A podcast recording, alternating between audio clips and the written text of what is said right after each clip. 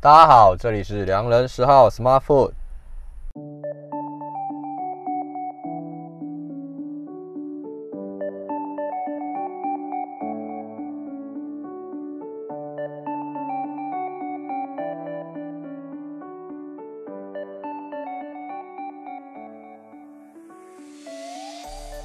我是十号，瑞瑞。我们秉持着“民以食为天”的精神，以食为出发，与您分享有趣的见闻与观点。瑞，你最近有吃到什么好吃的东西吗？你怎么听起来有点累呢？我哪有累啊？我很好。这代表你最近美食吃的有点少，是不是？也不会啊，其实最近吃蛮多的。哦，是哦。对。那你也吃了什么东西？我刚刚明明就先问你，你必须先回答我，好吗？我吃的东西太多了，最近。吃了，我觉得最近可以跟大家分享一些比较特别的。我觉得像是像是我近期有去吃了一家早餐店，嗯，那它其实就是以一个女巫的形态来做设计，就是有点像 Halloween 的 style。你是说他不管你什么时候去，然后他的店的装潢都是 Halloween 的元素？对，它它本身的设计就是里面放了很多骷髅头啊，类似南瓜啊，就是黑色的啊。嗯。然后这件很酷的是，因为其实我也是意外找到，然后就刚好路边就是发现，然后我就去决定说，那我去吃吃看好了。虽然因为他卖的东西比较像是外国人吃的早餐，西式的轻食这样子。呃，不是，他不是卖轻食，他是像卖吐司类。可是它的是放很多那种 cheese，嗯，然后比较像外国人吃，会放一些德国香肠啊，或者是比较跟我们在美而美或其他那种吃的早餐不太一样，不是台式的早餐店啊。对，那我那天点了一个类，呃，我记得是点的是意意大利肉酱的吐司。吐司，你、嗯、你其实很少听到说哦，意大利肉酱吐司是什么东西啊？对啊，怎么会？通常是拿来放意大利面嘛，或者是做其他东西，很少会把它变成吐司，然后。它在里面就是加了意大利肉酱，然后放了很多 cheese，然后去有点像热压吐司那种概念吧。对，听起来蛮好吃的哎。就一个早餐，而且它的口味啊，非常的，我觉得比较像就是偏西式，就是很西式的那种味道，很像你今天去吃的，呃，比如说像美式餐厅、嗯、Friday 那种那种那种口感，就是比较重口味这样。对，然后一早就是吃了这个东西，我觉得它很特别，尤其是。老板娘，我觉得她也很酷。她就是一个，嗯、呃，她的年纪就是就是大约是中年嘛。那她自己出来一个人，她只有一个人在做制作餐点。然后她卖的东西，她的 menu 也很好笑。比如说，好像说女巫汤吧，还是什么东西？女巫汤，嗯，还是女巫饮料，我忘记了。那我就问她说：“请问这个是什么？”她说：“豆浆或咖啡。”好像是好像是这两个选项啦，还是？但是它它每每天的好像不太一样，嗯、就是它会有它自己的调配，嗯，但是它名称用的很特别，这样子，因为想说怎么会有人呃取取这个东西，然后就很酷啊。就它它的菜单和它那个店的装潢，它是一个整体的元素，对，放在一起。它就是设计的很很有趣，然后就整个 Halloween 风格啊。虽然那时候还没有过 Halloween，我想说，哎、欸。它而且它是在一个角，呃边边角角，然后也不是说什么在大马路上面哦，温馨的小店这种感觉。对，但是这个好像我我还没有放，我们还没有放到那个。没有没有，所以你是不是要负责放到 Facebook 上？就是你要让大家知道啊，然后大家可以就是有兴趣的听众朋友可以去。朝圣一下这样子，我让大家期待一下，所以我决定读一下它的一些它的 menu，跟大家分享一下好了，okay, 觉得蛮酷的。Okay. 我点的那个算是意大利的三明治，那它的它取名叫做女巫三明治，它下面还要备注说它就是意大利肉肉酱起司，就是它的成分在里面。对对对，然后它还有叫黑猫三明治、巫术三明治，然后幻想三明治这些。还有什么九幺冷面，大概是这种，然后孟婆汤啊，对，孟婆汤。孟婆汤是什么？黄昏茶，就是我我以为是女巫汤啊，它是孟婆汤，它这里是写孟婆汤。那孟婆汤里面是什么？就是我说它会是当日的不是豆浆或者是什么，他就跟那天跟我讲说，那我就豆，我就跟他点豆浆这样。哦。对对对对对，然后它就是纯西式的，它就是纯卖西式的东西。然后项目，呃，也不错，算多嘛？我也不知道。从 A 到 S，这是几项？我觉得这不止考验数学，还考验英文呢。好吧。我们会把这一个餐厅写一个短短的介绍。它不是餐厅，是一个早餐店。哦，好，早餐店，把它对啊对啊，放到我们脸书上，那有兴趣的朋友可以上去看一下。对对。所以你今天推了一个女巫早餐店。我还要跟大家推最近我吃了一个，又是在。巷弄里面才吃得到的，嗯，你都是行阿来哈？哦，都 专门当然行阿来，我们身为良人少就一定要行阿来啊！介绍行阿来那种大马路连锁的，我们不吃，不推，大家备战。好啊，接下来要推荐就是分享这个东西是，它是卖那个新加坡餐，嗯，那它就是一个新加坡的小餐馆，它。嗯严格新马料理，严格来说，它就叫新加坡的小吃，它的店名就叫风味小吃这样子。然后它是在某一条巷子里面，其实我也是意外发现。然后它里面点的就是一个 set 一个 set 一个 set，就是一份一份的，对对，有点像简餐这样。那我点的其实价格就是亲民价格啊。那我点了一份，我本来当时在犹豫到底要，因为毕竟是新加坡。可能不是点海南鸡饭，呃，经典乐哎，那是什么乐沙还是什么？好啦，我想听众应该会乐于接受我们的不完美。好，回到正题，那一天我就是在犹豫，说我到底该吃海南鸡饭呢？我另外一个也蛮想吃，他写的是南洋咖喱。那我那天可能不知道，比较想要吃一些比较有味道的食物，比较重口味的食物，就那天比较累吧。然后就想要吃点这样的食物，而且比较晚了，然后我就点了南洋咖喱。果然，它没有令我失望。它虽然在巷弄里面，它也不是什么知名，但是也没有什么很多人排队。那我点的那个海南鸡，哎。因为那个南洋咖喱送上来的时候，其实就一一个餐盘，然后很素，非常素。我还有传照片给石奥看，我想说他还跟我讲就没什么摆，超素，看起来还好。然后菜好像只是烫过个水这样子，很像吃水煮餐这样子。对啊。然后放在盘盘面上，然后摆的超干净，就是很简单的这种感觉。然后我当下其实我想，这真的好吃吗？就是看起来不是漂亮，对，它不是漂亮的，它就是你拍照也。拍不出什么，拍不出来，对，拍不拍不出来的东西。然后它有附汤，然后呃，它的咖喱就是我吃了它的其他菜色配菜，就是比较偏清淡。嗯，可是我觉得这刚好符合，因为它的南洋咖喱就是已经浓了，对，很浓。然后它不到稠，它有浓浓稠感。可是有一些咖喱会做的偏干啊，比较稠到变。变比较干的那种感觉，但是它是刚刚好，就是调配的味道，那有一点点微微微辣吧，我对啊，那我觉得很好吃，是因为我觉得它就是我喜欢这样的做法，嗯，就是因为有有些店他会把配菜也会做的很满。然后主菜也会做得很满，不是说不好吃，就是搭配起来就是我觉得多了，很抢戏，对对对，大家撞在一起多了多了，就是即便它主主食很棒，可是因为它会被配菜的部分会拉走一部分，把它的味道抢掉了。那因为它的配菜比较清淡一些，反而让凸显它的南洋咖喱的部分很 OK，而且味道调味香料也放的很足，嗯，然后它的分量。哎、欸，里面的肉也给的不错，算是不会很少。有的你去吃那种新加坡，它可能给三四块就没了。对，而它的好像大概有五六块，然后都是不会只有骨头这样子，就是、而且是卤的，就是它煮的咖喱鸡是已经有烂软烂这样子，我就觉得还不错。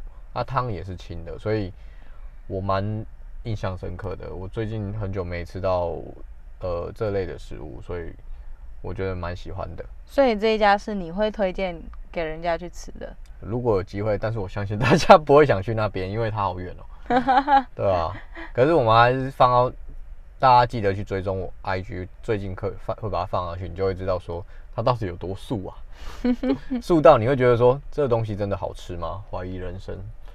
对啊，因为我们之前不是有做一集，就是说，哎、欸，到底 IG 上面拍拍拍那么漂亮的东西，到底好不好吃这件事？因为拍起来是一回事，然后但是你实际上吃到又是另外一回事。对，拍好很好看的，其实有很多也不好吃。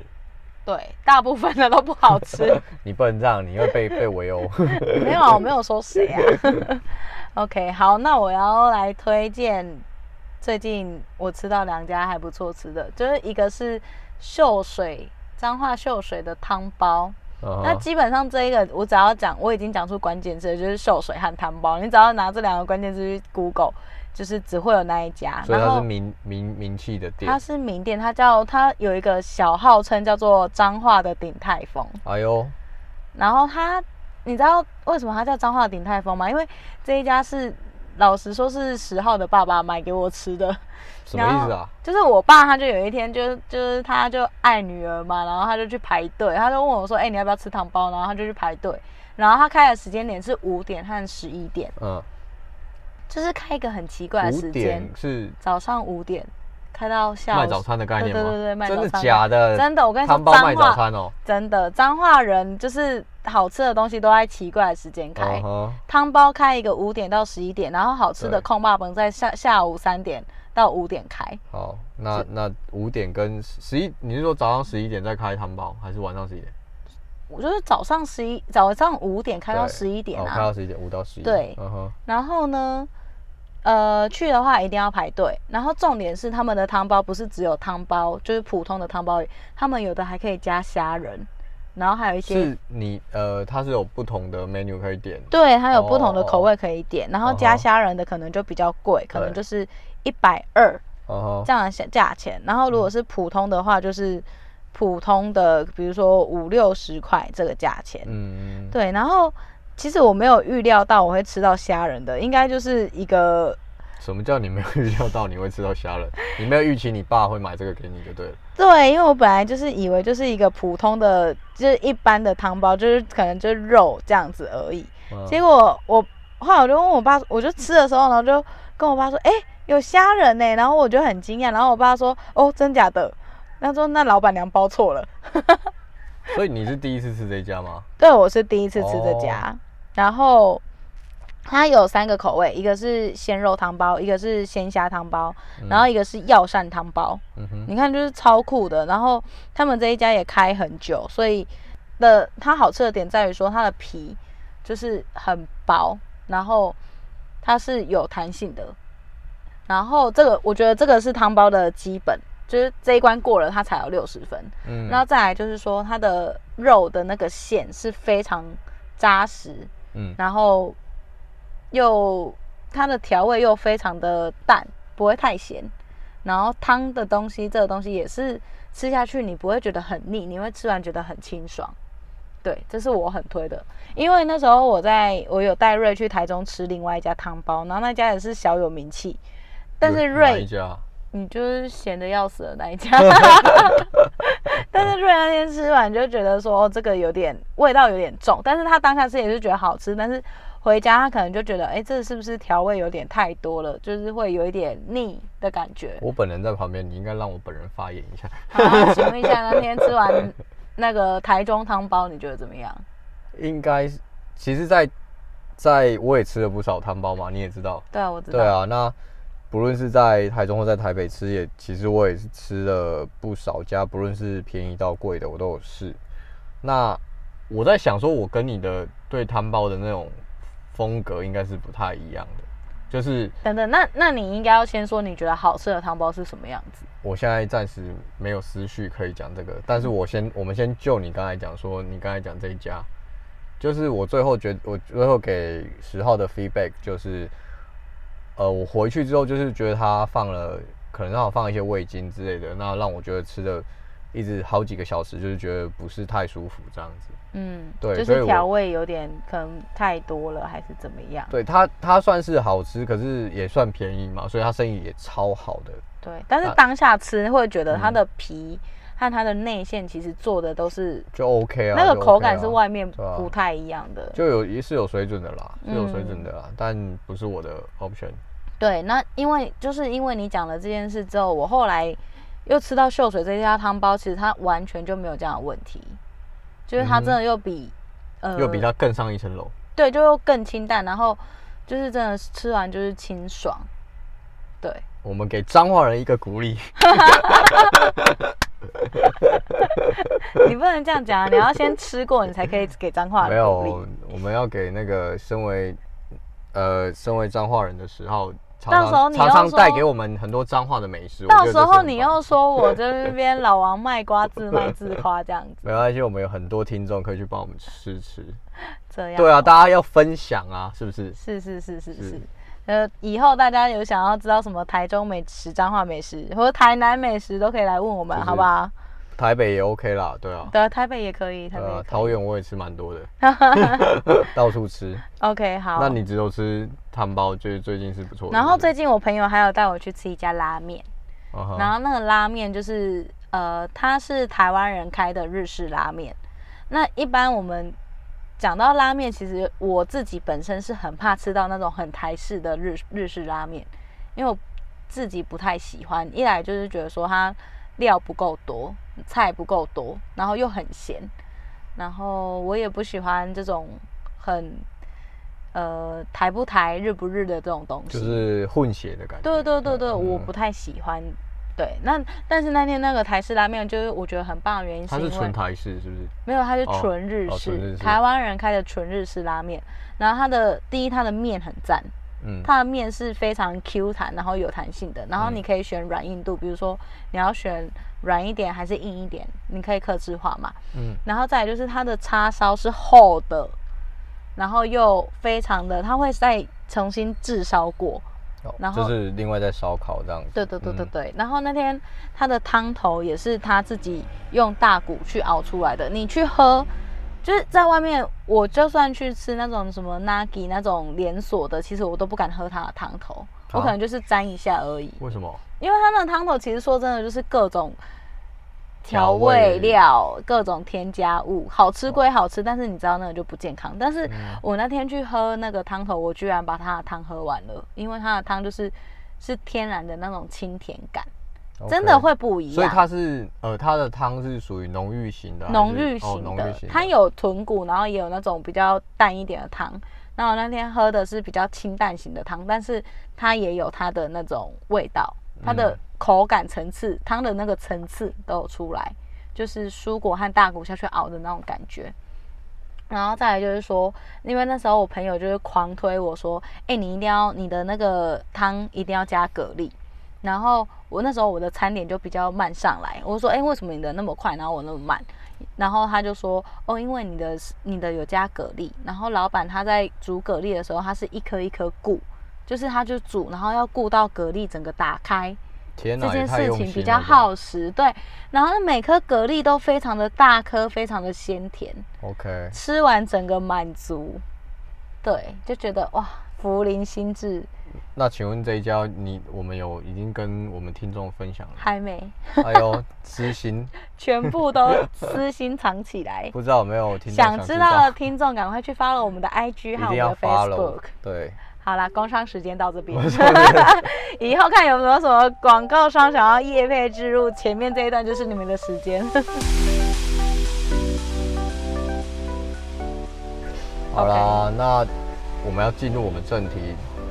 其实最近有很多音乐会啦，在台湾，不论，尤其是最近我有去参加爵士的音乐节嘛。对啊，光是台中就很多嘛，台中、台北都有啊。那这个本来就是呃大家喜欢参加的活动之一。那其实有发现一个，应该也不是说发现，这个现象已经很久了。就是我们今天想跟大家聊一聊关于就是呃野餐这个东西。嗯，对。那野餐这个东西，我最近是在爵士音乐季发现很多，看到很多朋友都会带着很多的家私到现场，非常的厉害。啊、我都我后对啊，野餐垫啊，然后野餐的小小篮子啊，然后就带一些，啊、不管是去去必胜客啦，去。去买肯德基或是去买炸鸡干嘛的，大家就会带一堆东西去那边跟大家分享，然后听音乐。对，那我自己这一次刚好也有跟一些同事就也有去，那我们也吃了，其实也有野餐一些东西啦。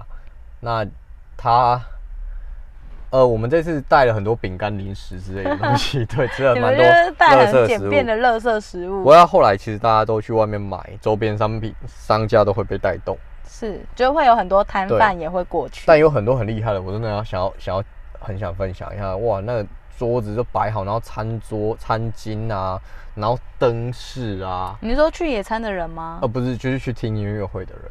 哦，对，我的我的意思就是说，那些听音乐人，然后还带桌子，然后有对他们带自己的桌子凳，然后摆的很像长席这样子，然后就一一大群人呢，很像那种有点像联谊的那种概念的那种感觉，然后在那个环境下音乐会下，然后铺着呃漂亮的桌巾，然后桌面摆满了那种高脚杯，就是拍照打卡用这样子，就是也不能这样讲，人家也是有喝啊，就是。放了很多很精致的食物啊，然后搞得就是很丰盛，这样。我就觉得哇超厉害，然后还自己带灯，还放了很多设备，还有椅子啊什么等等这些，我就觉得哇，为了这一场盛宴可以这样准备，我觉得大阵仗。对啊，所以今天决定我们要来聊一下，就是关于野餐这件事情。OK，那到底是谁发明了野餐这件事情呢？你自己，你有你自己知道吗？不知道。不知道，那我们就是来讲一讲。当然就是要让你讲啊。野餐，你知道野餐竟然还可以出了一本野餐史这种书。野餐史，现在野餐的历史啊。嗯哼。The Picnic, a History。对，作者叫做 Water。然后他就说，他说他这个作者说，野餐就是他们的一部分 DNA 的一部分。讲白了，就是其实野餐大家都知道是从欧美。欧洲国家就是出来的，那其实这可以追溯到最早的英国跟法国。那大家谈论到英法这样，就是密不可分嘛，常常有很多隔了一个海峡而已。对，然后大家争争争论争论不休的东西啊，或通婚。对，然后其实最早追溯到野餐，其实它算是一个词汇，然后它是一个近代产物的东西。嗯，那最早可以追溯到一六四九年的。法国讽刺的诗歌里面，那里面的野餐兄弟都会带着酒瓶和菜肴去拜访朋友，这是最早的出现的一个从书上会有的这个东西。对，就就最早被记录下来的野餐的形式。对，那后来因为其实英法就是不可分嘛，所以就是很紧密的关系，他们互相影响的他们的文化。嗯，那在。一八零六年的时候，这个词就到了英国，然后一群热爱法国文化的人在伦敦组成了一个野餐社，专门在大吃大喝。也有野餐社哦。对对对对呢，然后他们还排演业余的一些戏剧作品哦。然后参加者抽签来决定谁提供哪一样食物，包含什么牛角冻啊、牛奶冻这些东西。就是哦，了解。对，那如果。你可能运气不太好，你就必须抽签，然后抽到很贵的食物，你就必须得提供，例如像松露饼，松露做的，嗯，对，松露就超贵嘛，大家也知道。那其实书上有谈论很多这些东西，关于就是英法之间的野餐这些内容，大家我觉得大家可以去再去看一看。那我们今天就是像欧洲的。野餐丰盛，其实它已经融入，就像他们讲，就我的经验来说，他们已经变成一个日常生活。啊、嗯，对啊。那你像台湾的话，其实我们最近就像刚才讲，音乐会越来越多。对，你自己有没有什么样的经验跟大家分享一下？当然，从我自己的观察来说，因为其实我觉得台湾的野餐应该是这近最近这近十年可能还。不到近十年才开始风行的嘛？那就我自己的观察和认知来说，六年前，二零一四年 TOC 刚进来的时候，他有举他有举办一个呃第一届的 TOC 野餐日，那他办在台北的美堤河滨公园那边。那其实我觉得那个就算是一个呃非常代表性的一个活动。因为本来可能野餐这件事情都只是部分的人一小一小撮一小撮，我自己自发性的在在在做这件事情。那他们去可能就去一个大去那个大安森林公园这样有树荫的地方。那这个这件事情不是很多人做，可能他们是像你有去过国外，那你有觉得有这个这个东西是很棒的东西，你回来你才会这样做。但是一般的台湾家庭不太会这样做嘛。但是因为透过 T O C 办了这个第一届的 T O C 野餐日这个活动之后，我有明显的发现，哎。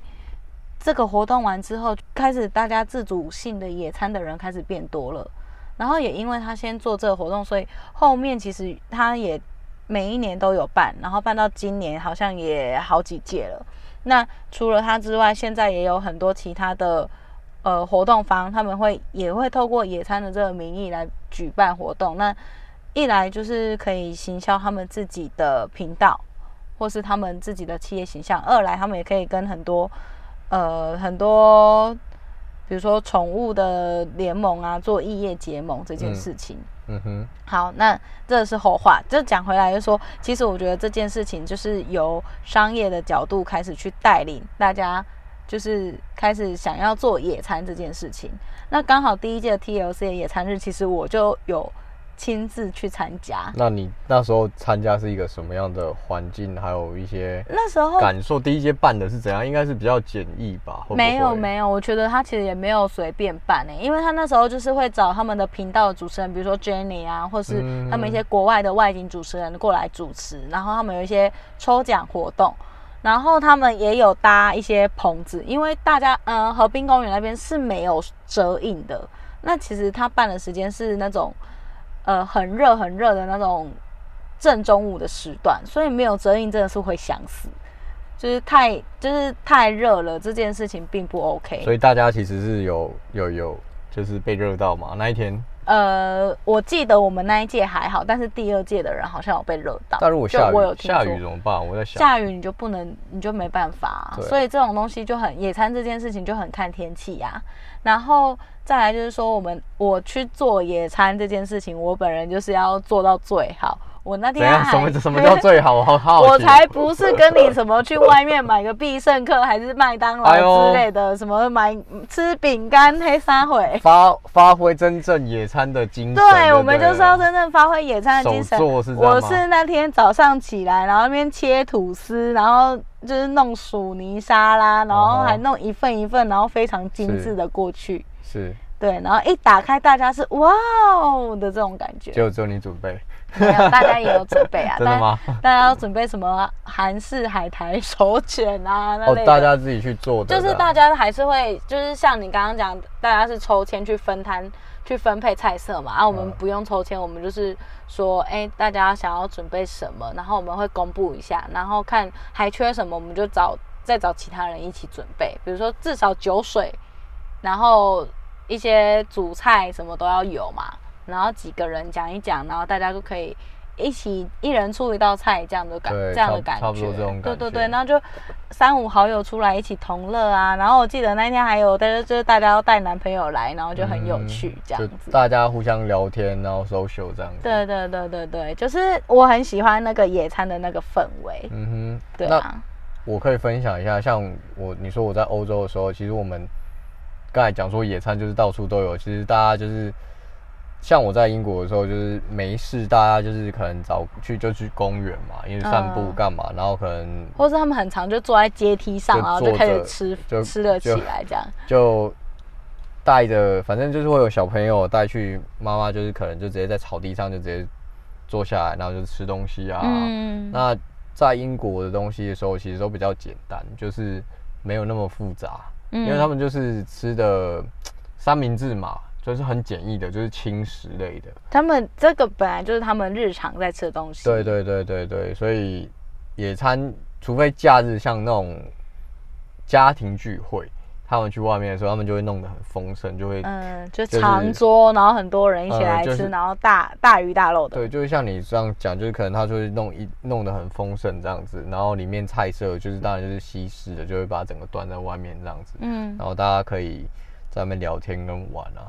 嗯哼，对啊，那你自己有没有觉得什么东西像是野餐是要必备的？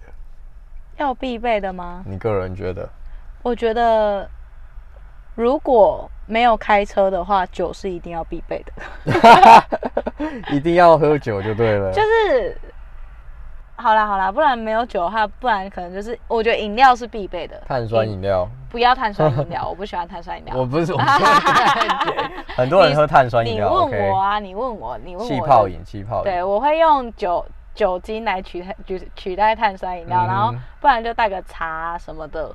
好吧，不然你讲个经典经典的。经典的 set 可能就是一个三明治。三明治，因为我觉得三明治很经典。一来就是说它你想要放什么料都可以，二来就是它一人一份很好拿，然后很方便，因为方便。对，因为你其实你看你去野餐一定大家就在那边走来走去，然后它也没有桌子，所以你要弄一个什么，你要吃饭类的，吃咖喱那类，调东调西还是要收，其实最后有点复杂。对，然后有酱料的东西也不适合，你最好就是很它是干性的食物，然后一手可以掌握的。这种东西一定是最好嘛。嗯、那三明治的话，它就是你想要放肉、放蔬菜什么的、嗯、都很方便。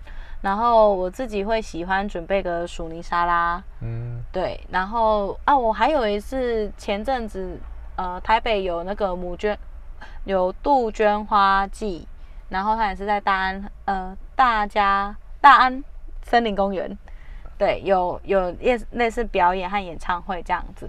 然后我们那次也有去野餐，然后我就准备了一个手卷，对，就是就是都是这样一一人一份，然后很好准备，可以直接吃的东西，我觉得这个都很棒。嗯，然后像是沙拉也是必备的。嗯哼，对，沙拉这个东西就是大家也可以自己拿取，对啊。其实我觉得就是大概就是这样，就是简易方便的。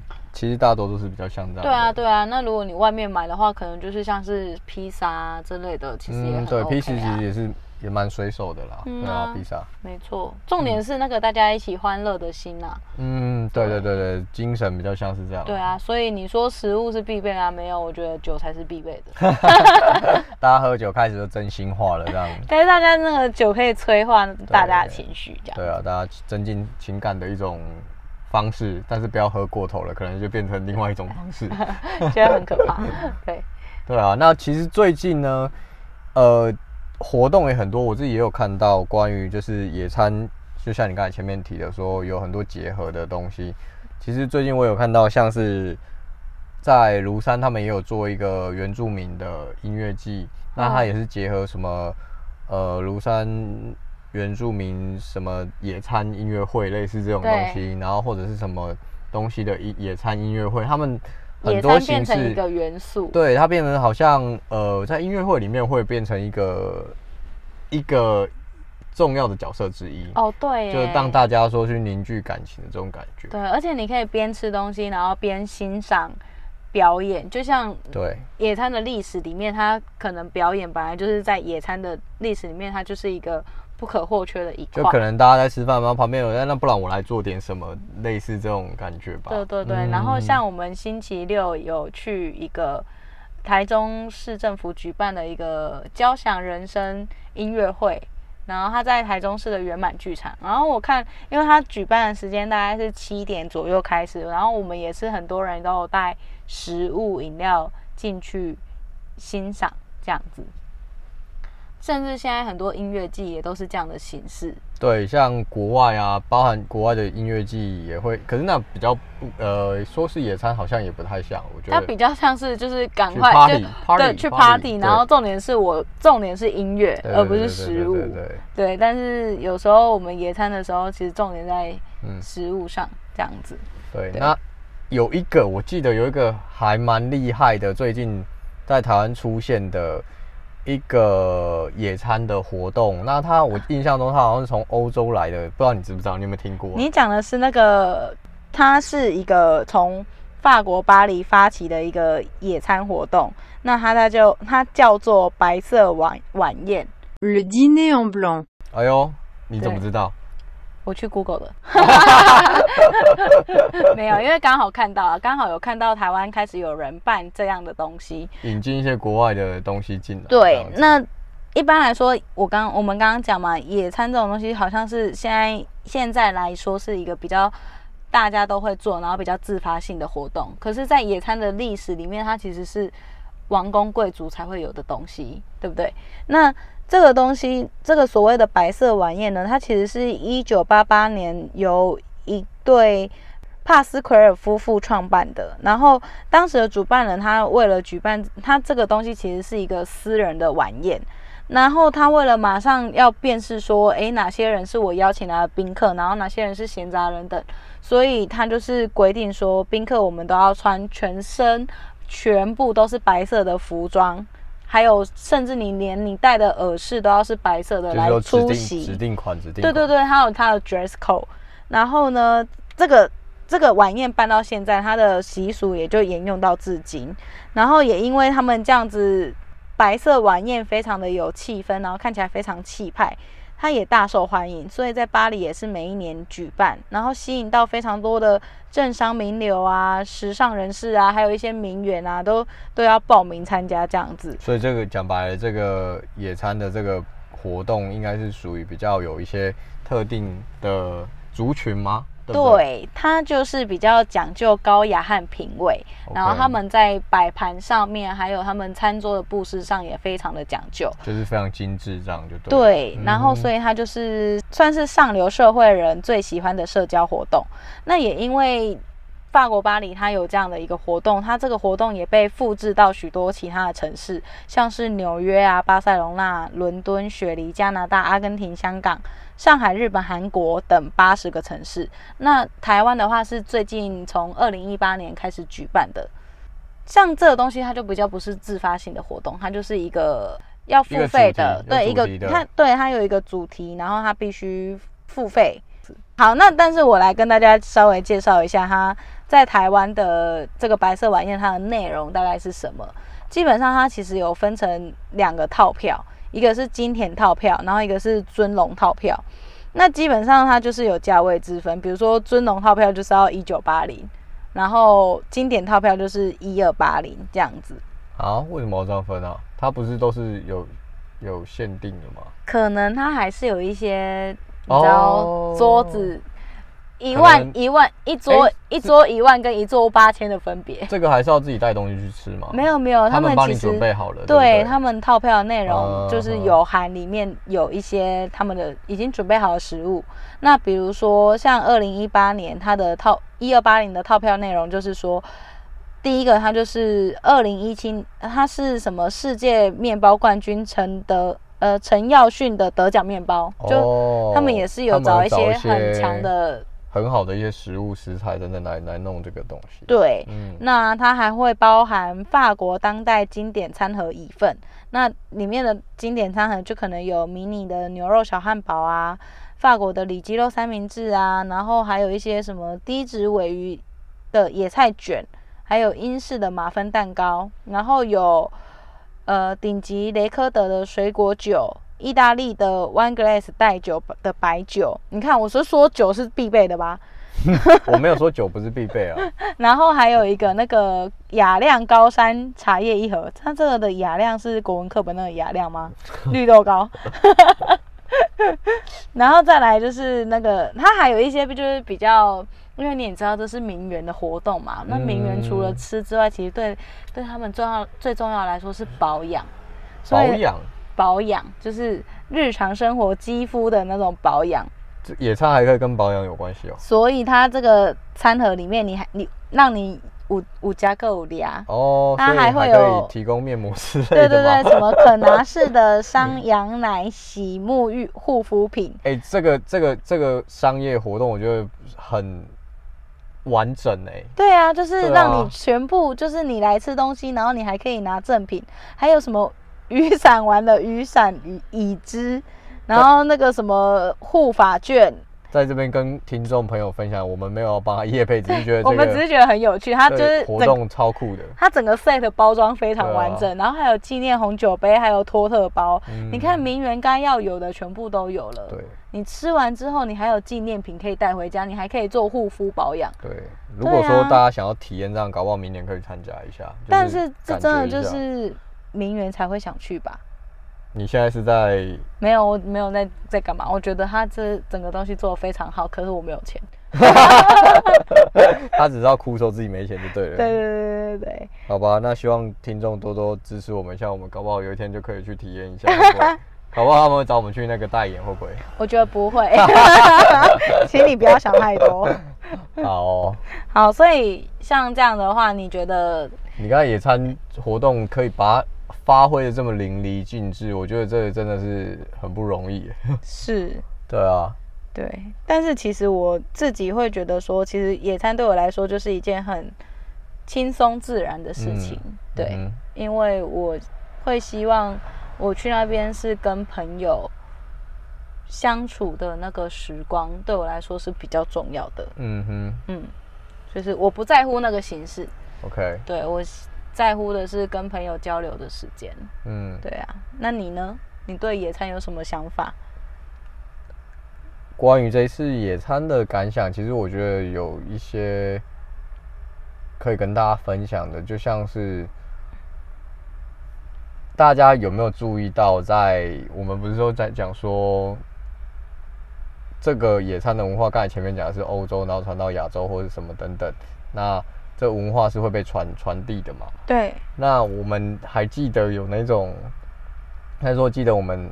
移工嘛，来到台湾，他们假日不是都在车站吃？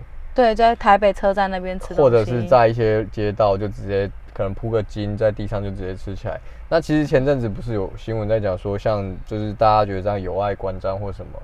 嗯，那其实这是他们自己的一个文化。我觉得，嗯、呃，我们可以换另外的角度，其实他们也在野餐，当然说可能会占占用到，呃。使用者或者是什么的部分吧。可是我觉得，其实现到现在来说，嗯，大家对这件事应该有放比较呃开放的心态，嗯，因为嗯，说真的，他有真的占到什么？在台北真的那一片地是其实还 OK 了。对啊，他没有真的阻挡到谁，而且他们其实现在他们都是有一个很正规的，我记得他们是后来是有一个很正规的去申请他们。比如说，他们如果开斋日或者什么，对他们有去申请那个使用权，因为用的人也会因此变多嘛。可能一开始可能只是一组两组人，那他们有过去，那可能有一个固定节日的时候，他们就会比较多人聚集在那边，那他们也会去做一个正规的申请。那我会觉得说，像你讲到这个，我就会觉得很有趣，因为我们是在做同一件事情，但是我们会因为。呃，可能不同的国籍、不同的种族，大家有不同的角度去看。还有我们习惯其实不太一样，所以会变成说，呃，好像他们做他们在不是一些特定场合，不是在音乐会做的时候，就觉得他们比较奇怪一点吧。对，但他们并没有真的去阻挡到谁，或是干扰到谁。对，那其实他他们像这种。呃，我去了很多东南亚国家的时候，会发现其实他们其实真的随机路上就在这样，嗯，这就是他们的生活跟文化，然后他们就会很常态的到处就是，呃，可能席地而坐啊，就开始交流。那这是他们的跟朋友、街坊邻居的一种联，就像我们刚才讲说联系方式，然后是他们的一种交流，就是透过这样子。来做这个才会有这个行为啦，对，所以我觉得这个刚才让我想到说，哎，野餐，因为你刚刚有提到说跟朋友做交流嘛，其实我觉得在这一块上刚好我就想到，哎，那我们的义工也是一样的，他们只是想要联络感情而已。对，我觉得如果说刚好讲到这边跟大家分享说，哎，大家可以可能就是我们可以用更正面的角度去看这种事情。对啊，对啊。然后另外一个部分呢，我觉得。呃，我很常在音乐会上面发现，就是很多人当然去野餐享受那个 moment 很好，可是有时候因为大家聊天音量过大，那他可能在他很靠近舞台，嗯，那其实我觉得身为一个表演者，其实会感觉到蛮不被尊重的。对对，虽然你也会说，可能有些人会说他就是想要在很前面他才看得到，或他听得到音乐或什么的，但是他有时候。像我发现的情情况就是说，很多就是变成声量盖过前面，也没有认真在看。当然，这是每个人的自由意志啊，就有点反客为主了啦。就是本来应该是因为你讲的那个是爵士音乐节嘛，它应该是什么很多表演都会有这种情况。好，那但是我觉得因为我觉得今年的爵士音乐节不知道为什么，好像我身边特别多人去参加，然后我每次看到他们的那个状态啊，就是写人人人人人人人人人，就是今年好像真的是特别多人，然后真的是水有点水泄不通的感觉，然后我会觉得说，就是呃，他们因为我朋友呈现的那个情况跟你讲的也是一样，就是大家都带东西去那边吃啊，去野餐干嘛的，虽然我我没有觉得这件事不好，只是说其实我们。这个活动它的主体还是音乐，所以我们应该是以欣赏音乐的角度去去做这样的活动。那野餐这件事只是呃额外额外的，或是它是一个辅助性的活动。那如果你想要野餐，那也 OK，你就是后退一点，不要那么前面，因为这样子其实会真的，有人会认真在听的，对对对，会真的打扰打扰到那些。真的是为了音乐而来的人，对，也有听到这样的说法，所以我觉得这个是可以大家去注意到的，啊、留意到这件事情。野餐是一件很好的事情，但但我们有时候就是可能漏掉了，就是。一些礼，我们到我们到底是是，我们是去野餐还是去看听音乐？听音乐是哪一件事情？对啊，对啊。如果你真的想野餐，说真的，你随时都可以随时都可以去。对啊，不不用为了就是不用等有音乐会的时候，你也可以去野餐。但今天既然有一个音乐会了，那这个活动其实也是台中市政府呃举办很久很多年的活动。那这也不是只有台中市，就是全台湾都台湾都会有。但是其实台中市政府举办这个活动其实蛮有名的，就是。我记得它是一个还不错，就是大家都每个台中市民都很推崇的一个活动。十七年了。对啊，十七年了还不够久嘛？嗯、那这个都会有很多国外的音乐人过来，嗯、那我也会觉得说，其实这时候就是要让大家看见我们台湾的一个时候。那我们的看见台湾什么时候？